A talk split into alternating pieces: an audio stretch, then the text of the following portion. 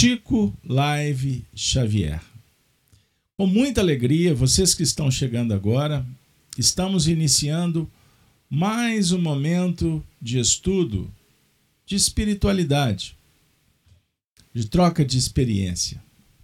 Meu nome é Carlos Alberto Braga, sou o fundador responsável pelo projeto FEAC Minas, a Casa de Kardec. E nesse momento, com muita alegria, estamos iniciando mais uma transmissão em parceria com a Rede Amigo Espírita. Por isso, eu abraço e agradeço a todos que nos acompanham nessa transmissão, seja pelo YouTube, dos canais Gênesis e Rede Amigo Espírita, mas também os amigos que estão no Facebook, no Instagram, no Twitter, que vão assistir esse vídeo posteriormente nas diversas plataformas que estabelecem essas conexões. Pois bem, amigos, com muita alegria, o tema de hoje, encontro de número 93, a dor de Tassiano. Ave Cristo. Vocês que nos acompanham já há alguns meses sabem que estamos estudando a trajetória evolutiva do benfeitor Emmanuel. Durante muitos estudos, nós dialogamos com a história romana, aos tempos da República, depois do Império, em séculos diversos, e agora nós estamos trabalhando num momento muito especial que Emmanuel nos ofereceu a descrição no livro Ave Cristo, psicografado por Francisco Cândido Xavier na década de 1950. Foi um momento muito importante na trajetória do nosso médium, nosso querido Chico, cândido, bondoso, honesto, sincero, amigo, fraterno. Naquele período que ele psicografou esse livro, ele estava trabalhando junto com um coração que chegou, que chegou alguns anos antes especificamente no, no mês de outubro de 1946. Trata-se de Arnaldo Rocha. Pois bem, quem foi Arnaldo? A, a maioria sabe. Mas para quem não, Arnaldo foi esposo de Meimei, que tinha desencarnado naquele 1 de outubro de 46. Algumas semanas depois, Chico e Arnaldo se reencontram. Arnaldo vivia uma grande dor a dor de Arnaldo Rocha. O tema nosso, a dor de Tassiano. Por que essa conexão? Porque Tassiano é o Arnaldo Rocha. Teria sido conforme a descrição do benfeitor Emmanuel através de Chico Xavier.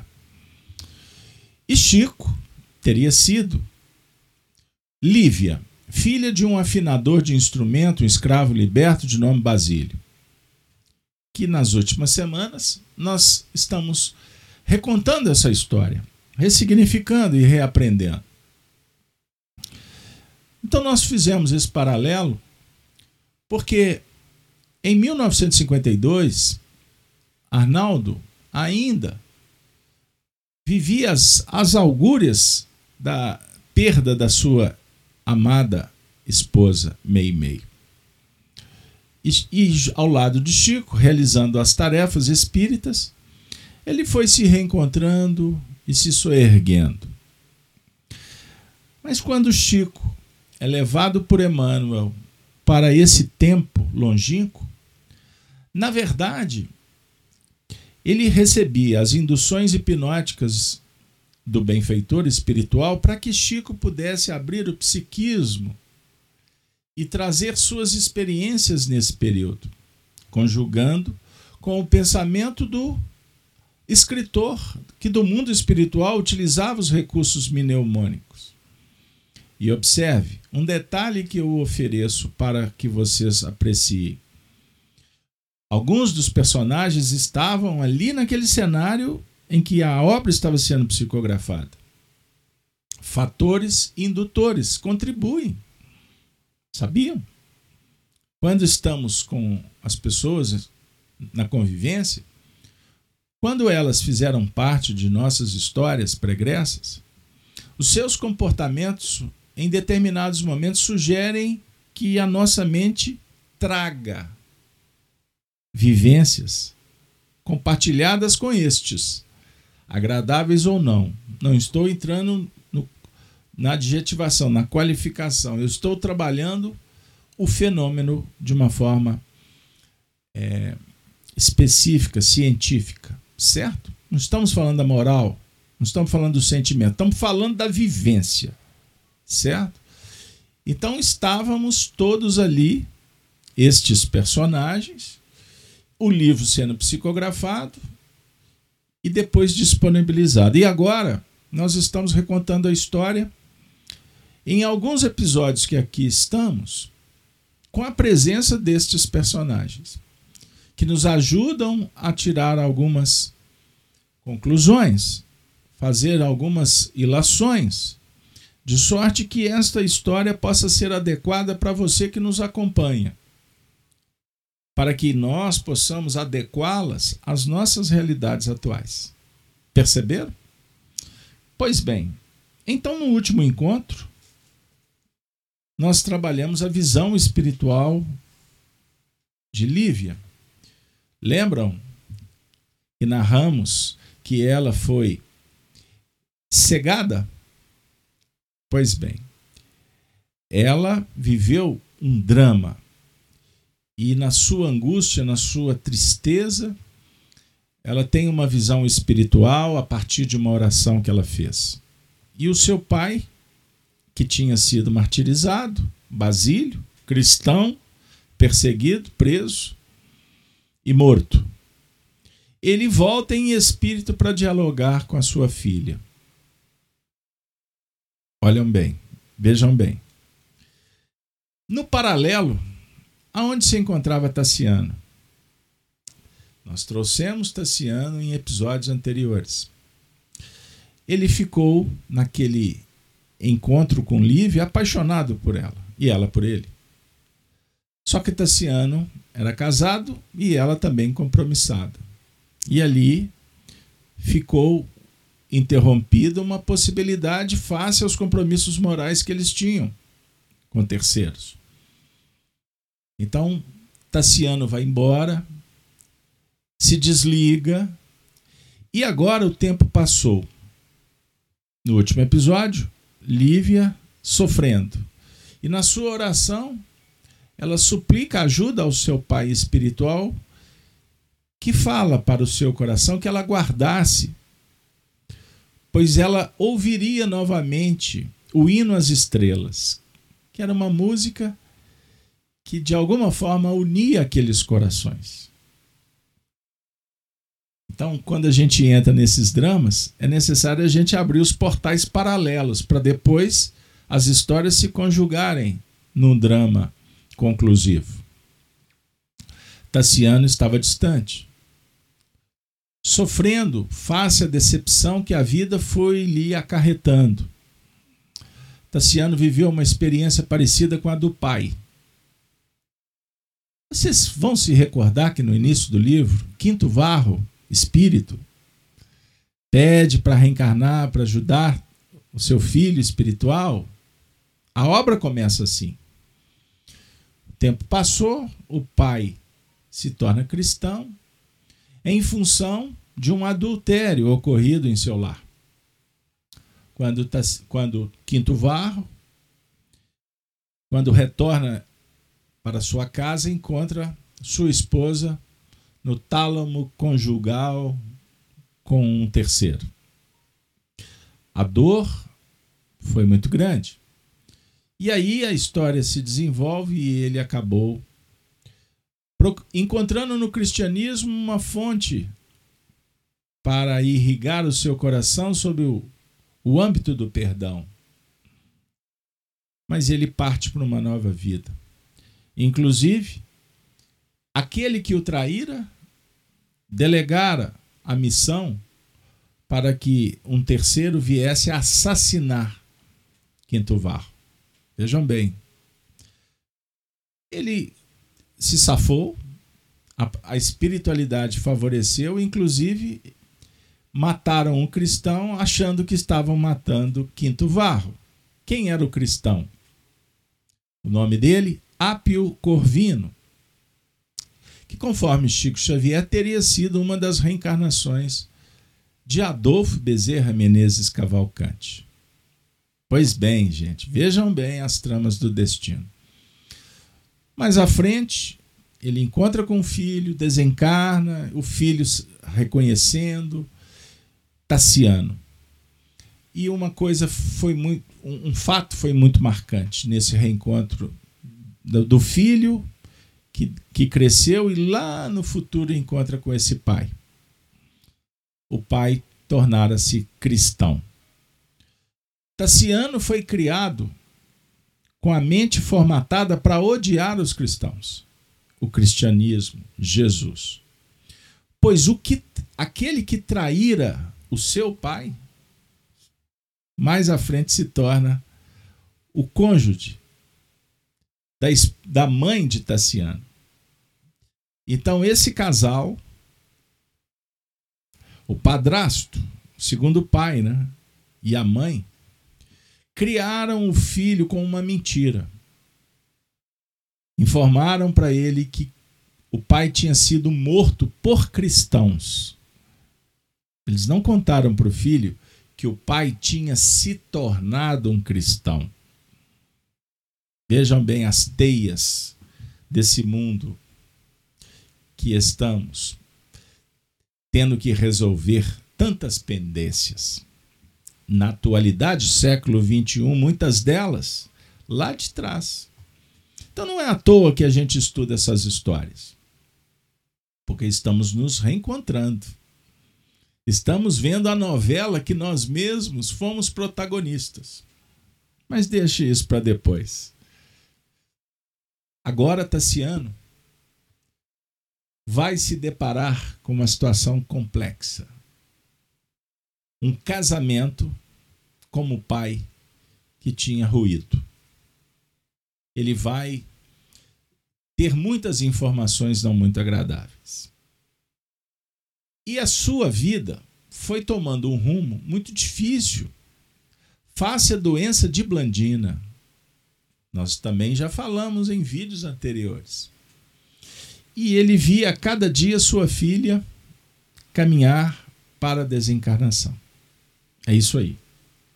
Então agora, para que a gente possa trazer na nossa live um trecho do livro, pois o objeto a ser trabalhado são os detalhamentos que em determinados momentos nos ajudam como trampolins para que a gente possa ter elementos que possam favorecer o debate atual.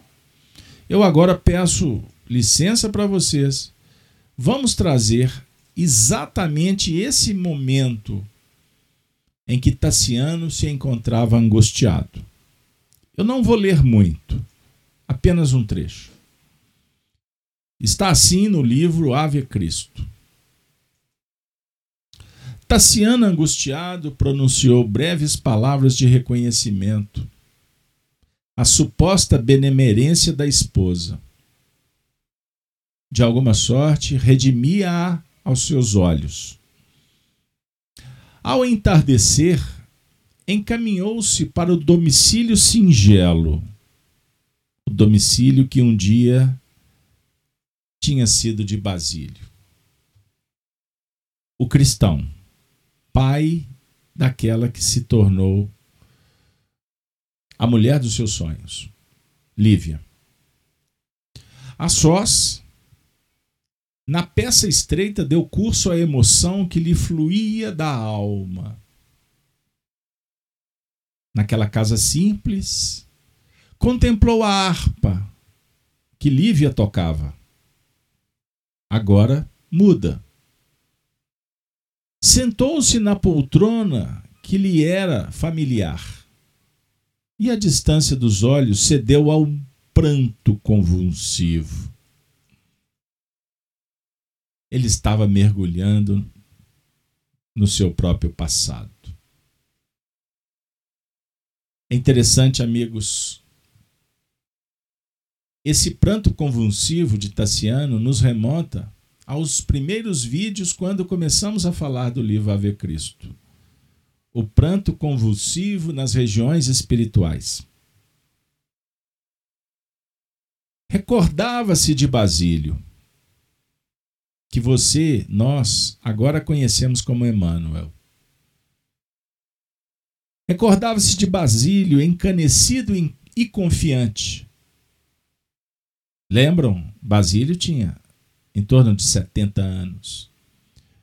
Revia Lívia em pensamento, recapitulando a noite das despedidas e não sabia se chorava de amor ou de compaixão, pois ele já tinha sido informado que Basílio tinha sido morto e possivelmente sua filha.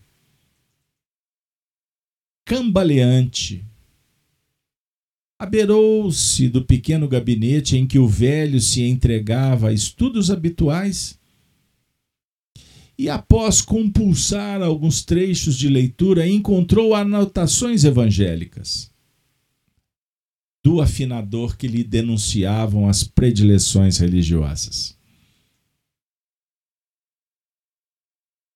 Algumas notas autobiográficas enfileiravam-se esclarecedoras. Vamos lembrar, pessoal? Basílio não era cristão de muito. Em Cipro, devotava-se ao culto de Serapis, curador. Somente em Massília, meses antes da transferência para Lyon, é que conheceram o Evangelho afeiçoando-se a Jesus. Receitas e instruções aos enfermos do tempo em que venerava o antigo deus egípcio, então transformado em companheiro de Esculápio. Misturavam-se a preciosas anotações alusivas ao Novo Testamento poesias de louvor às antigas divindades e apontamentos apostólicos do cristianismo nascente jaziam colecionados, revelando-lhe a caminhada espiritual. Por último, deteve-se Tassiano admirado, ou admirando, o curioso trabalho de Basílio, intitulado De Serapis a Cristo que lhe marcava definitiva transição. O genro de Ventura examinou a documentação com um respeito que jamais consagrara a qualquer assunto ligado à personalidade do Messias Galileu. Em seguida, abismou-se em pesadas cismas porque se via assim, perseguido pelo Cristo em toda parte. Lembrou o primeiro contato com o Pai, arrebatado pelo martírio, em supremo testemunho da fé. Recordou a longínqua festa da vilha Vetúrio, em que o pequenino Silvano perderá a vida, amando do próprio Tassiano quando o menino cantava a cantiga, ensinada pelo seu pai Quinto Varro, reverenciando a Jesus, ele manda soltar um cão que dilacera aquele corpinho frágil. Ele foi recordando de tudo isso. Rememorou o sacrifício de Rufo, que nós conhecemos na atualidade com o nome de Eurípetes Barçanufo o escravo decidido e fiel ao próprio ideal e em lágrimas refletiu nos derradeiros dias de sua mãe insulada no ambiente doméstico. Amigos, você que não conhece a história, Tassiano está se recordando das suas arbitrariedades, pois tanto o garoto Silvano quanto Rufo foram mortos pela sua prepotência. E pelo ódio alimentado contra o cristianismo. Rufo, seu corpo foi despedaçado, amarrado a vários animais, arrastado pela poeira da estrada, cena dantesca acompanhada pela sua esposa. Tassiano rememorava tudo isso. E no caso, também os derradeiros dias de sua mãe que morreu depressiva, desesperada, face a tudo que ela fizera no passado. E mais, as reminiscências do enforcamento de Súbrio passaram nítidas por sua imaginação. Entretanto, continuava odiando os princípios nazarenos. Não podia conceber uma terra em que o Senhor se nivelasse com os escravos. Recusava a teoria do perdão irrestrito. Jamais concordaria com a solidariedade entre os patrícios e plebeus. Os deuses antigos, as epopeias romanas, as conquistas dos imperadores e a palavra dos filósofos que haviam construído o direito na república e no império, dominavam-lhe o coração com demasiado vigor para que pudesse desprender-se facilmente do mundo moral em que alicerçava a própria razão de ser, desde a meninice distante. Fora consagrado a Cibele e trazia no peito o selo ardente da fé que orientava os seus antepassados. E nessa confiança pretendia morrer. De que modo? Confrontar Apolo, o benfeitor triunfante da natureza, com Jesus, triste homem judeu? Crucificado entre malfeitores? Por que separar-se do culto da alegria e da fartura para submeter-se aos sinistros banquetes de sangue nos circos? Por que razão Basílio e Lívia, Basílio, que exercia uma paternal influência, pai de Lívia, e Lívia, que lhe encantou o coração, pois reencontrara uma alma que caminhara com ele durante as muitas existências. Porque eles, porque haviam aderido ao movimento que se lhe afigurava detestável ideologia de espíritos infernais? Contudo, amava-os ainda não obstante cristãos. No antigo liberto, Basílio, encontrar a vida emocional da alma paterna e na jovem pudera compreender um coração afim, capaz de fazer-lhe a felicidade na condição de companheira ou irmã. Acariciado pelo vento frio do crepúsculo, Demorou-se o patrício numa das janelas, meditando, meditando, meditando. Amigas, meus amigos, dor moral vergastava o coração desse homem. Decepções, desilusões. Pois bem, é necessário distinguir, fazer separação. O que vem a ser dor e sofrimento. Agora nós traduzimos para a nossa realidade. Ontem eu fiz um, uma live com o nosso querido Divaldo Pereira Franco. Está no canal. conversando sobre Espiritismo. Eu agradeço, inclusive, o apoio, a presença, a audiência de vocês. Para quem não assistiu, está disponível no nosso canal Gênesis. E uma participante, de nome Nelly, fez uma pergunta. E eu vou replicá-la aqui, pois ela encaixa perfeitamente nesse cenário que, que, que estamos elaborando. Pode haver despertar da consciência sem dor? O que estava acontecendo com Tassiano? Ele estava despertando-se. Ele estava se deparando com uma realidade insofismável, impostergável. Porque a vida, em determinados momentos, nos coloca numa situação que não tem escapatória. Para que haja o, o conhecido enfrentamento psicológico. Pensem nisso. Não adianta mentir, não adianta fugir.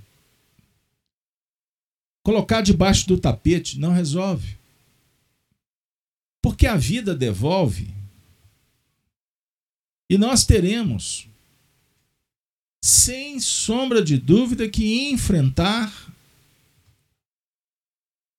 o resultado das nossas escolhas é o preço que se paga no tempo e no espaço. Isso é da lei. Alguns minutos atrás eu disse que reencontramos pessoas e estas muitas vezes, pelo um simples olhar, um gesto, um encontro, são capazes de despertar a nossa memória. Memória anterior, distante, ou a memória mais recente.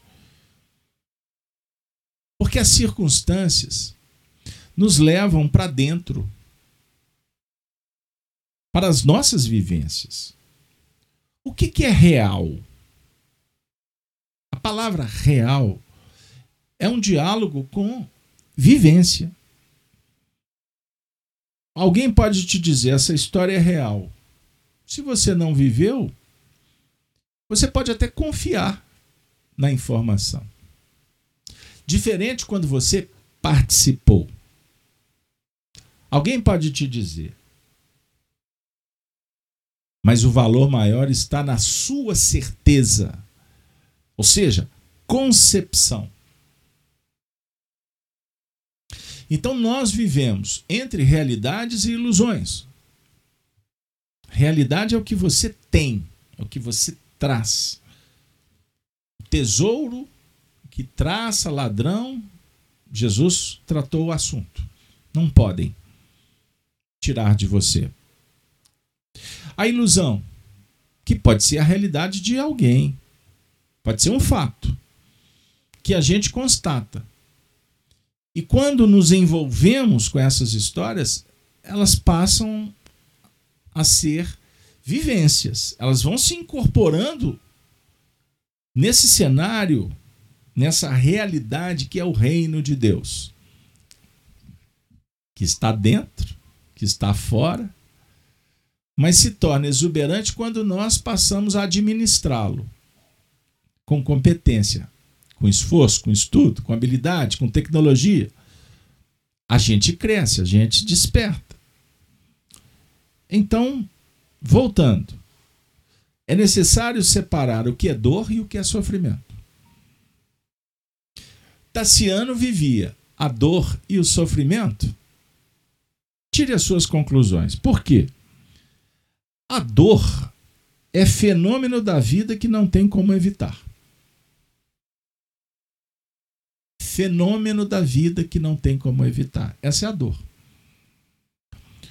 Pode ser dor física, pode ser dor moral. Pode? Pode sim. Por exemplo, um animal não tem dor moral. O animal tem dor evolução, como ensina André Luiz através dos seus livros. Vejam bem, isso é uma informação mediúnica muito, muito especial. Nós precisamos entender a dor moral porque é um fator que impulsiona. A dor moral dialoga com a experiência, com a escolha, com o livre-arbítrio, com a ação. Então você pensa, sente, vibra, irradia e depois recolhe o que semeou. Positivo ou não? Coisas boas ou não? Recolhemos. Os, então, a dor é fenômeno da vida que não tem como evitar. E o sofrimento? É a escolha diante da dor. Podemos vivenciar a dor com ou sem sofrimento. O sofrimento, trazendo a base espírita, o sofrimento, ele é proporcional ao nosso grau de entendimento. Vejam bem como é que o assunto vai tomando dimensão. Então a dor é inevitável, o sofrimento pode ser evitável. Depende de como você olha para ele. Administra. Perceberam? Por isso é que Jesus, só para dar uma dica, ele diz assim: Vinde a mim, todos vós que estáis cansados e sobrecarregados, que eu vos aliviarei, tomai sobre vós o meu jugo e aprendei de mim, que sou brando, que sou humilde de coração. Porque o meu jugo, o meu fardo é leve, é suave. Por que, que com Jesus o fardo é suave? Porque encaixa no diálogo o conhecimento, que consola, que explica, que dá sentido e direção. Com isso, nós vamos entendendo por que, que antes eu sofria tanto por pouca coisa. E hoje essas poucas coisas já nem existem mais. Portanto, eu não sofro por elas. Fiz-me claro? Então, o despertar da consciência não tem como se dar sem dor. Vamos agora falar então da dor moral. A dor moral pode acontecer sem sofrimento e sem ficar preso nela. O que está acontecendo com Tassiano? Ele está tendo a dor moral face as manifestações da sua memória, ele está recordando suas escolhas, está passando um filme da sua vida. Ele inconscientemente, vejam bem, ele se recorda, ele não sabe do que, mas algo diz para ele que a vida não estava sendo bem gerenciada.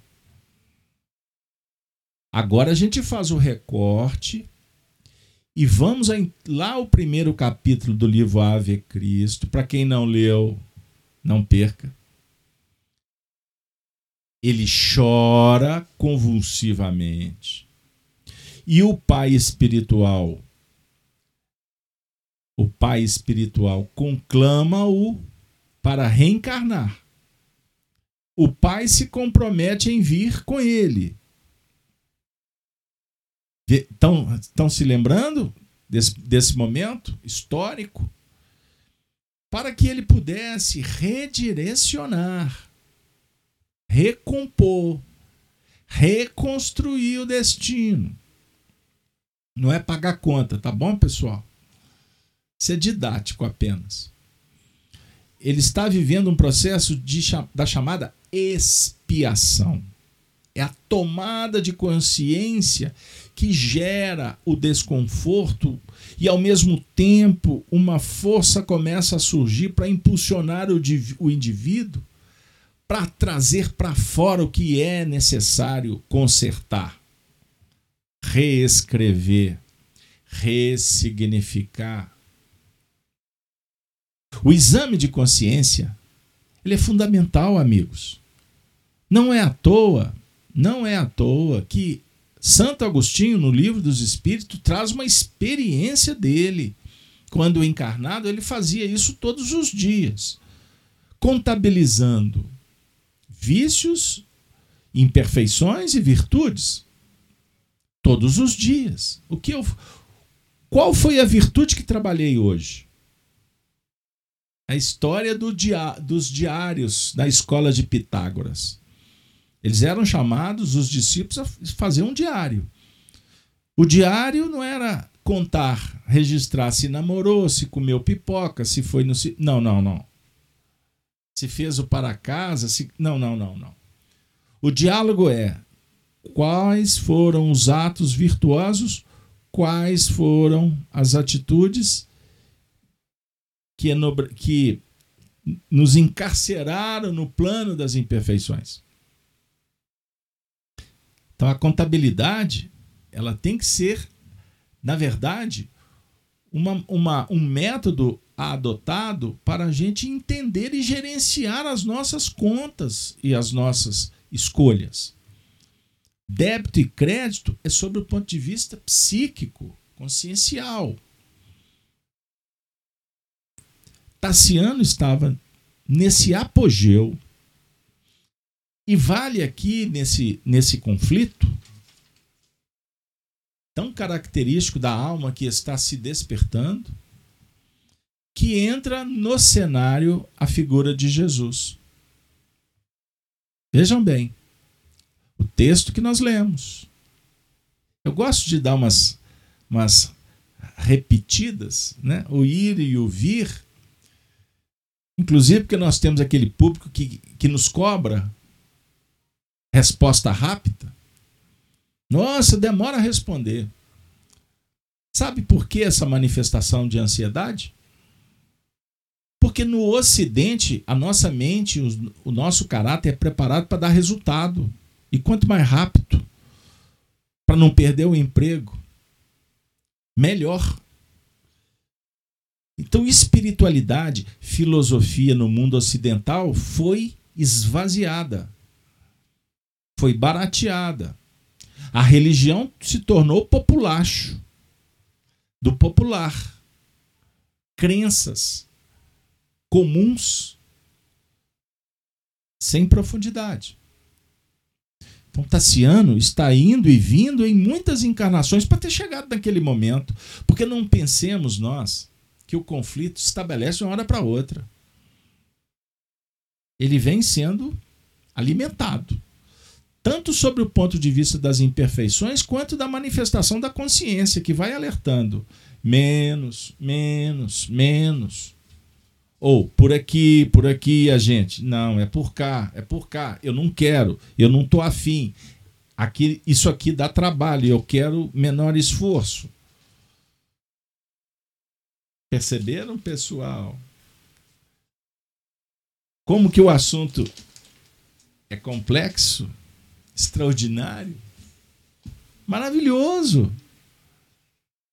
Vejam bem, vou trazer aqui a questão 909 do Livro dos Espíritos. Poderia sempre o homem, pelos seus esforços, vencer as suas más inclinações? Sim, e frequentemente. Fazendo esforços muito insignificantes. O que lhe falta é a vontade. Ah, quão poucos dentre vós fazem esforços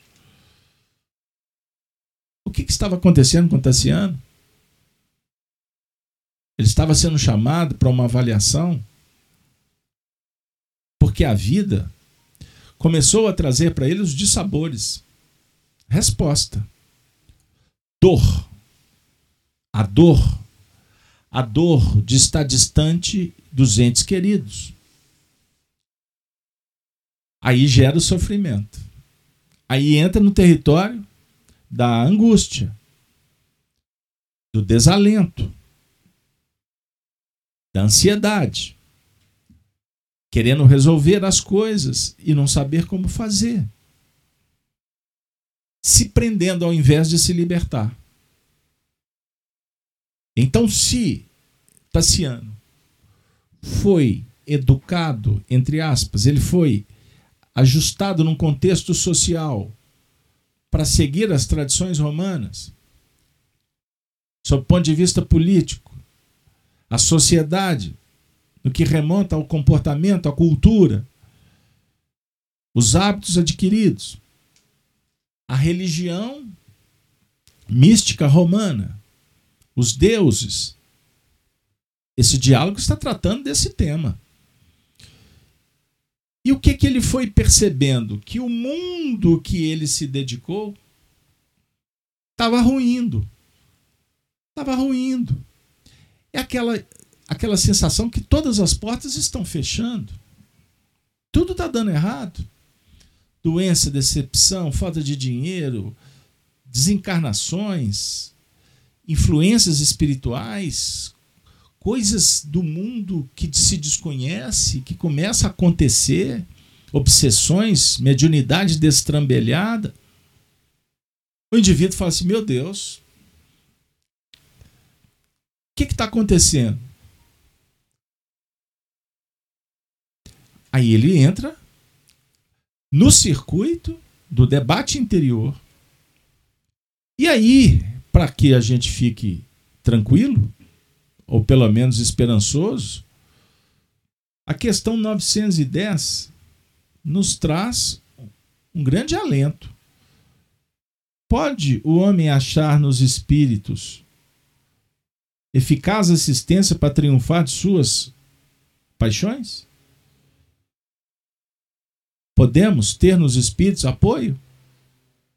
Resposta: se o pedir a Deus e ao seu bom gênio, com sinceridade, os bons espíritos lhe virão certamente em auxílio, porquanto é essa a missão deles. A dor desse homem, a angústia de Tassiano era sincera, era verdadeira. Ele ansiava por amar Ele era um homem justo. Os seus exageros face ao que ele apostou acreditando ser o melhor.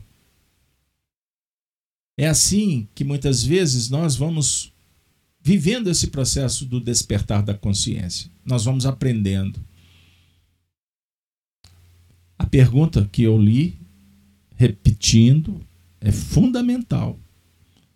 Podemos despertar a consciência sem a dor? Não.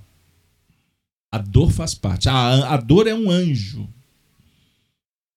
O sofrimento é que nós podemos nos livrar dele pela administração interior.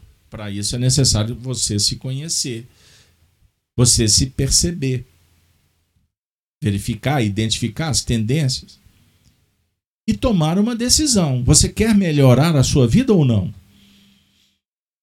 E se sim, o que fazer? Conhecimento, estudo, dedicação. E não pense que tudo vai melhorar porque você tomou um remédio, tom, ganhou um, recebeu um passe magnético, ou fez uma prece, os espíritos vão descer para uma varinha de condão. Não é assim que funciona. Não acredite em promessas que não podem e não serão cumpridas. Promessas falaciosas que nos encantam pela boca de falsos profetas, de doutrinas que muitas vezes nos encantam com um senso convincente, mas que deturpam, que embrutecem e emburrecem adulteram a percepção e a gente cai, em síntese, para resumir e fechar a conta, no chamado conto do vigário. Não é assim que funciona. O Espiritismo, gente, é uma doutrina que eu vou parafrasear Raul Teixeira, expositor conhecido no movimento espírita, que sempre foi muito firme nas suas, nas suas abordagens doutrinárias. O Espiritismo não é para quem quer. Espiritismo é para quem dá conta. Espiritismo é para quem se propõe. Porque é uma tarefa que dá trabalho mudar. E para mudar você tem que se conhecer. E agora vou parafrasear o Jung, Carl Gustav Jung. É mais fácil o homem atingir as estrelas, viajar pelo universo, é mais fácil do que conhecer a si mesmo e se transformar e se tornar um homem de bem. Qual é a característica do homem de bem? Aprendemos em Espiritismo, vocês estão lembrados? Aquele que se esforça, aquele que trabalha. O homem de bem é aquele que vive a lei de justiça, de amor e de caridade. É a dica. Isso é fácil, é simples. Dá trabalho, temos que lutar. Mas lutar com inteligência, planejar, organizar, metodizar, cumprir as etapas, respeitar o tempo e ser senhor do destino com o tempo. Sobre o ponto de vista de uma filosofia estoica que conjuga que conjuga a ideia com a ação. Estoicismo foi assimilado pelos cristãos em Roma e por isso eles deram a vida corajosamente pelo reino de Deus. Porque os cristãos naqueles tempos, eles perceberam que o reino de César não dava possibilidades para eles. Eles optam pelo reino da consolação, pois é o reino da imortalidade. No, no reino de César, nós somos chamados para cumprir as nossas tarefas, mas não podemos ser escravos de César. Porque, como afirma Emmanuel, quem se ajusta, se complica com César, com César se resolve. Não se pode servir a Deus e a Mamon. Não se pode servir a dois senhores. É fato. A angústia de Tassiano é a angústia de muitos, de um percentual expressivo da humanidade que vive conflitos, angústias, ansiedades, depressões, estresse, dramas, pois não sabem por onde caminhar, pois não encontram a si mesmos, estão descolados, estão agarrados no sistema que consome, que exige que haja inserção, num cenário que atende a poderosos e manipulam as massas, a começar pela mídia, pela imprensa que engana, que soltam notícias que nos deixam muito mais inseguros do que seguros, porque não sabemos as procedências. É o mundo atual da competição, do materialismo dialético, que divide, que segrega, que separa, que destrói, que corrompe, pois sugere a teoria do egoísmo, heresia, separatividade. Tudo isso, gente, coloca camadas, barreiras, cavam precipícios que, que impedem que a gente possa olhar para dentro e encontrar Deus, a luz do Cristo que está dentro e que precisa de irradiar. Precisa, precisamos de fazer luz para ter vigor, motivação, proteção sabedoria, virtude, caráter, honradez, altivez. Como falar conosco mesmo sem enfrentar a justiça divina, sem aplicá-la no que remonta à consciência que está dizendo?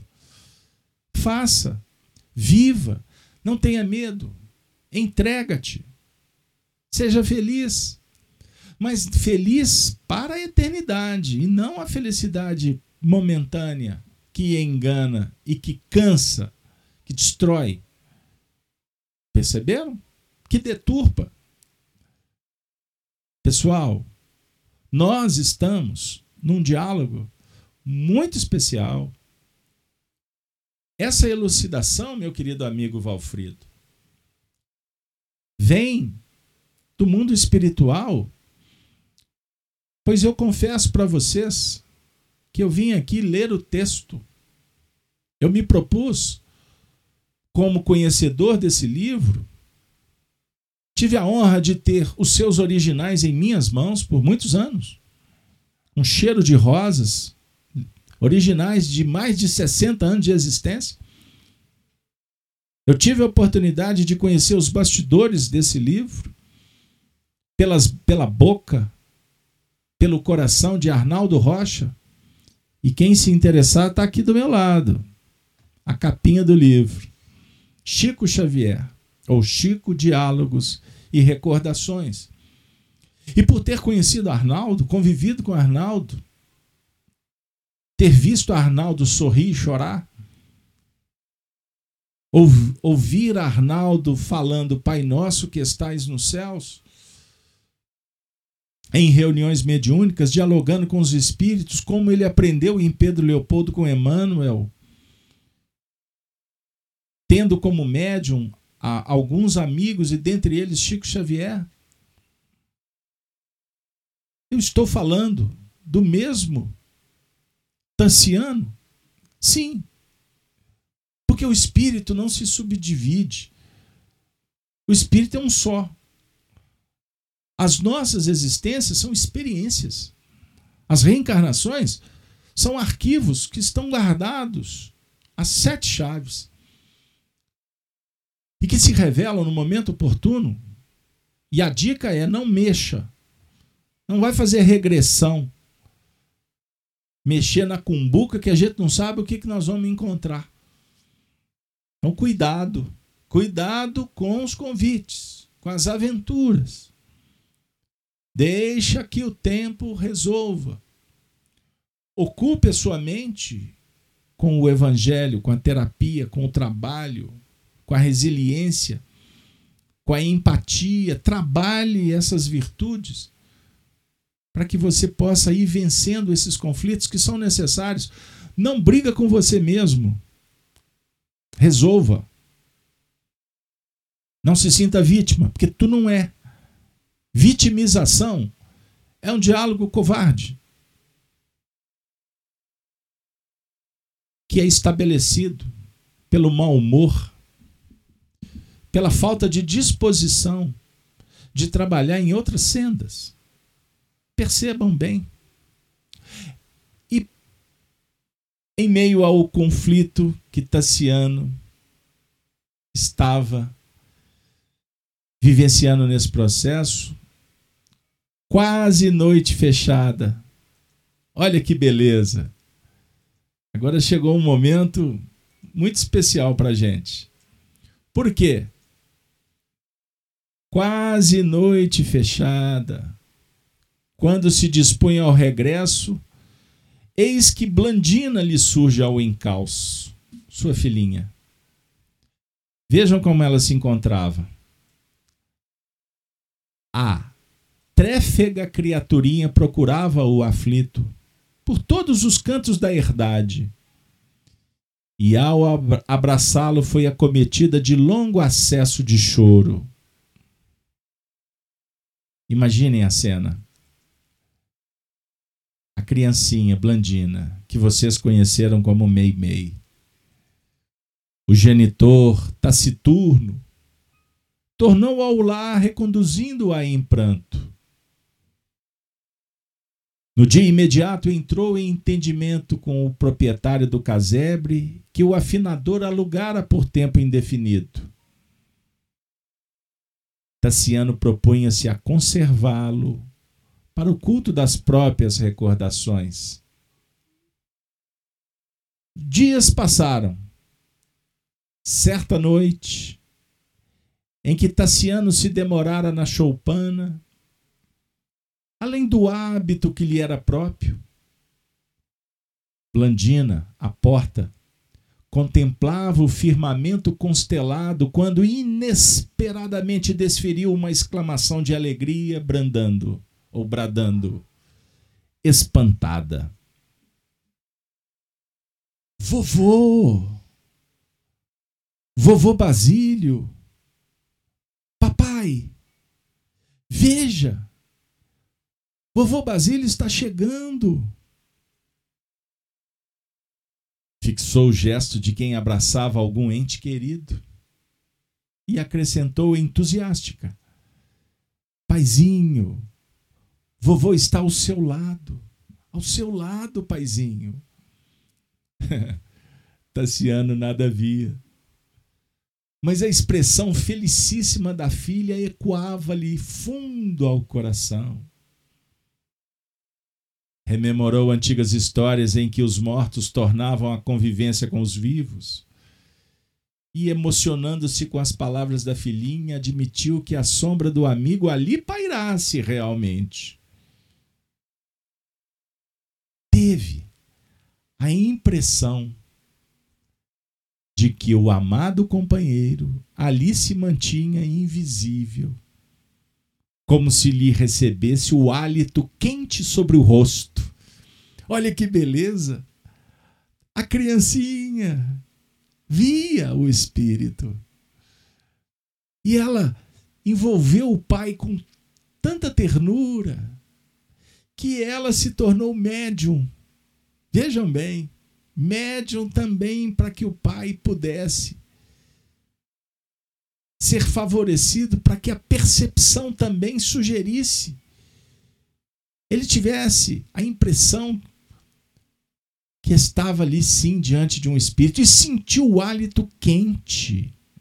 Olha que beleza! De olhos brilhantes, animados pela chama de inexprimíveis sentimentos, recomendou a miúda interlocutora. Blandina, Blandina, minha filha, se vês realmente o vovô, por que não sabermos dele quando reencontraremos Lívia? A pequena obedeceu e, com naturalidade de quem se dirigia ao ancião ressuscitado, inquiriu: Vovô, o senhor não está ouvindo a pergunta de papai? Segundos de pesada expectação rolaram no acanhado recinto. Que respondeu ele, minha filha? Blandina. Fitou no genitor o olhar terno e confiante e informou: Vovô respondeu que estaremos todos juntos quando escutarmos o hino das estrelas outra vez. Olha que beleza, pessoal. Eu fico emocionado. Minha voz fica embargada. Pois tem tanto para falar desse trecho e o tempo acabou. É verdade. Para minha surpresa.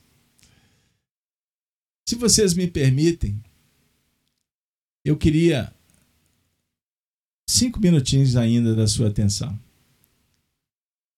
Eu queria comentar essa, esse quadro. A criancinha vendo a entidade, entusiasmada, envolvendo o coração do pai, dizendo: Olha, o vovô.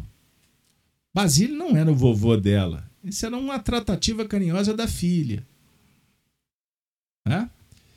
É. E ele, naquele momento, está se referindo a um momento que viria a acontecer.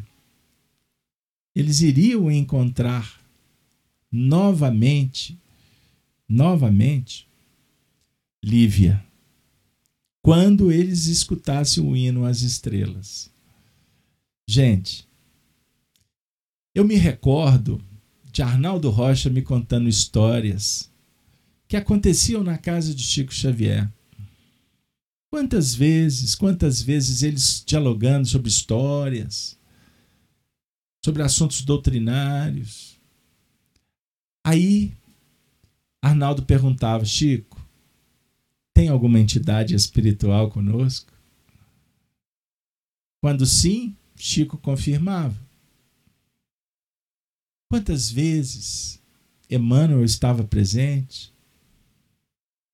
Aí Arnaldo virava para Chico e falou assim: Chico, pergunta para Emmanuel se eu posso fazer uma pergunta.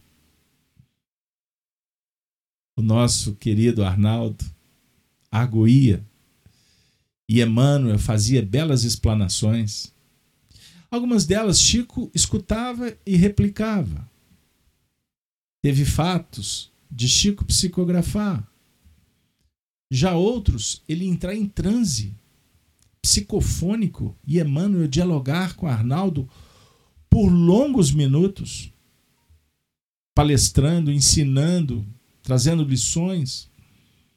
Mas não era só Emmanuel. Gente, essa mesma menininha que foi a médium, ela escreveu cartas românticas, esclarecedoras para Arnaldo Rocha através de Chico, em encontros que está, estavam só os dois, ou vez por outra mais um ou mais outro. Não eram diálogos nas atividades doutrinárias. Eu tive a honra de ter esses cadernos todos nas minhas mãos. Eu me sinto é, muito feliz, honrado e responsável por contar para vocês um pouco desses bastidores, para que a gente tire esse misticismo, essa, é, é, esse encantamento religioso que a gente dá para os fatos. Certa feita me perguntaram: é verdade que eu ouvi na internet que o Chico veio das regiões crísticas? e que o Chico é um ser espiritual que, inclusive, foi um grande vulto da história do Espiritismo, Allan Kardec. Vejam bem, a, a que ponto nós chegamos? A que ponto a ilusão a fascinação, a obsessão se estabelece. Amigos, que Deus abençoe o Chico, que Deus abençoe todos os personagens citados, mas que Deus possa tratar de tantos que semeiam ilações que não têm nenhum fundamento. Mas voltando ao cenário do século III. Tassiano foi envolvido pela filha. O ambiente magnetizado pela espiritualidade. Aquele momento eles estavam sendo preparados. Em meio aos conflitos, a doença da menina, as dores do pai, eles seriam consolados, porque todo pedido é atendido. Pedi e obtereis. Buscai e achareis. Batei e abri-se-vos-á, porque quem pede, recebe, quem busca, acha. E quem bate, a porta se abre. E se abre mesmo. Por isso, amigo e amiga, não tenha medo. Não alimente a sua angústia ou sua ansiedade. Vai tratar. Muito menos a depressão Vamos procurar solução terapêuticas, sacerdotes benditos. E se for o Espiritismo, uma destas pontes para que você chegue à luz, trafegue por elas, dedicando, estudando. Que você nem se torne espírita, mas utilize essa chave. E depois, quem sabe, você volte para o seu núcleo religioso e e seja um profitente, seja um seguidor da sua religião que coloque em prática, porque isso é que nos faz feliz. Os ensinamentos no dia a dia. Seremos reconhecidos por muito nos amarmos. Não é pelo nosso, pela nossa verdade ou pelo nosso ponto de vista. Não é trazendo pessoas para sentar na mesma mesa comigo. Não. É sermos amigos uns dos outros é sermos solidários, é sermos caridosos, é sermos irmãos, é sermos fraternos amigos, que alegram o ambiente, que não entristecem, não emburrecem, não mentem, dignificam. E não tem medo das concupiscências do caminho, dos ataques das trevas. Porque incompetência gera inveja. Inabilidade pode sugerir despeito. Cada um faz o que a providência divina sugere e que nos esforçamos para fazê-lo. Aí está o mérito. Não compare a sua vida com a do outro. Se você tem preferências, se inspire nela. Mas vamos parar com essa idolatria, encantamento com médiums, com dirigentes. Isto só nos distancia de nós mesmos e nos coloca na berlinda para ficar acreditando em promessas que não podem ser verdadeiras. A verdade liberta e nós vamos encontrar a verdade nos domínios do coração. E que Deus nos auxilie para que os cristãos dos primeiros tempos estejam conosco, nos aproximando de Kardec e de Jesus, nesse momento tão especial, repito, da nossa trajetória evolutiva. Minha amiga, meu amigo, chegou o momento de nos despedir e faremos com a saudação dos cristãos dos primeiros tempos, quando diziam: Ave Cristo, Ave Cristo. Os que aspiram à glória de servir em teu nome te glorificam e saúdam. Ave Cristo. Assim, chegamos ao fim.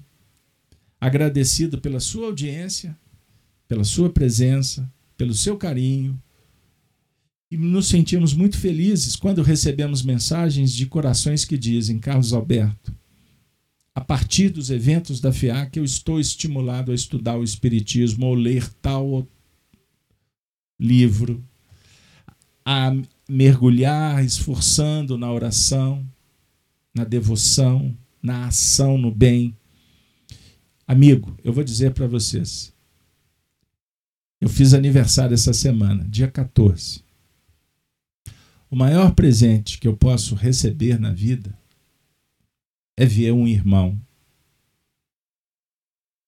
feliz ou com esperança nos olhos e com bondade no coração. Este é o meu presente. E por isso me comprometi com Jesus a estar com todos que se interessam e que se afinizam com o nosso modo operante de espiritismo. Não interessamos em ter seguidores. Aliás, não siga homens. Siga o Cristo. Mas nós temos muita vontade de que a nossa escola perpetue. Perpetue as lições. E que cada um aqui se comprometa em compartilhá-las com dignidade, sem pontos de vista. Porque o que vale são os princípios doutrinários. E não o que eu acho. Porque o que eu acho e nada é a mesma coisa amigo e amiga. Que Deus nos abençoe. E são 18 horas. E os nossos irmãos da religião católica, às 18 horas, fazem uma oração para Maria Santíssima. E a ti, Mãe Santíssima, nós te agradecemos e te pedimos, Senhora, abençoe todos os lares aqui representados Abençoe os corações que suplicam por Jesus e o teu evangelho. Mãe Santíssima, abençoe os que sofrem, os desesperados, os famintos, os miseráveis, os que anseiam por dignidade, os que suplicam por mansuetude.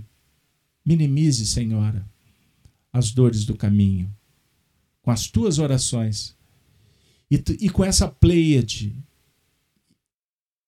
de espíritos que operam em nome da paz.